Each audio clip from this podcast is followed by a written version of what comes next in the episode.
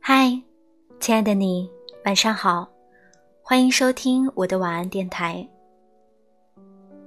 杨澜曾经说过这样一段话：一个完整的女人，应该是既会穿优雅的高跟鞋，又可以脚踏平底鞋在泥土地上接地气的生活；既应该在工作当中挽起袖口，懂得自我奋斗的价值，又应该在某一时段懂得适当的转换身份，轻盈的。走入家庭，一个女人最好的生活状态，无非是对未来有明确的方向，不再过度的依附别人而活，能更洒脱的面对人生离合这三种。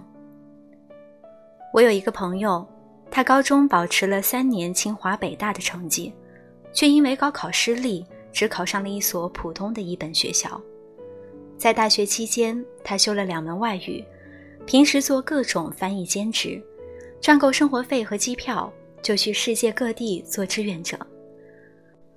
后来他收到了哥伦比亚大学的 offer，经过反复的斟酌，他给了自己一年的时间去国外做公益创业项目，隔年就申请到了哈佛大学。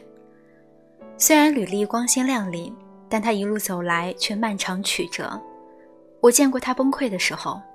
见过他因为翻译出错被批评，一个人躲在角落里哭的时候，但哭完之后，该睡觉就睡觉，该学习就学习，他从来没有想过放弃。我见过他拉着箱子疲惫地往返各地，为了省钱就一个人睡在机场等早班机，但我从来没有见过他喊苦喊累。他永远知道自己想要什么。无论周围的人是在谈恋爱还是在玩游戏，他都始终坚守着自己的目标。喜欢外语，他就努力去学；喜欢旅游，就努力挣钱；想去最好的大学，就努力申请。不犹豫，不拖延，也不放弃。他不断地从失利当中爬起来，最终活成了他自己喜欢的那种样子。我最喜欢他的一张照片，是他走在亚马逊雨林当中，被同伴拍到回眸一笑的那个场景。他不属于精致的漂亮，但那一刻，却明媚的像太阳，让你感觉到无论生活有多少狂风暴雨，都不会把他击倒。罗曼·罗兰曾经说过：“你相信自己，别人才会相信你。”我们承认。女生因为性别的原因，在这个社会当中承受着许多的压力和偏见。人生哪有容易二字？你想要的那种人生，必须得咬着牙去拼，才能拥有。以前年少气盛的时候，真的觉得爱情就是我的生活信仰，是我每一天赖以呼吸的氧气。直到后来，拥有过美丽的爱情。也触摸过两个人孤独的恐惧，陪伴别人从少年稚气到稳重成熟，也走过一个人的孤单漫长。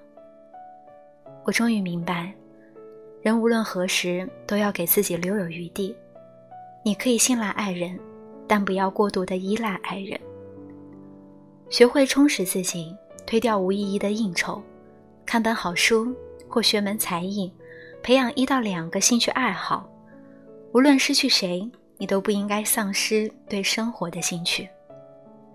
学会自律，每天变好的皮肤，体重秤上令人满意的数字，这都是三言两语的承诺和情话代替不了的安全感。越长大越知道，心比长相好，懂比爱重要，可钱比什么都强。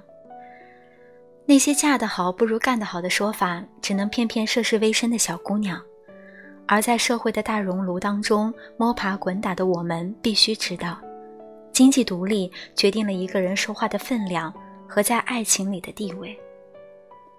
生气不如争气，靠别人不如靠自己。你不用看任何人的脸色，更不必刻意的扮无辜装可爱，你就是你自己。二十多岁的年纪，你要学会习惯走散和离别。不是每个人都能陪伴你一生，大多数人都只能照亮你人生的某一段路程。也许有的人曾经和你约定要做伴郎伴娘，做你孩子的干爸干妈，可许多年后，那人就已经不知身在何地了。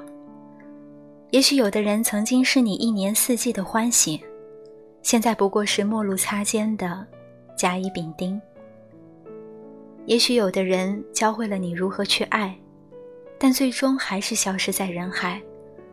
他没有回头，你也无法挽留。我们终将明白，再多的深情也抵不过时间的强悍。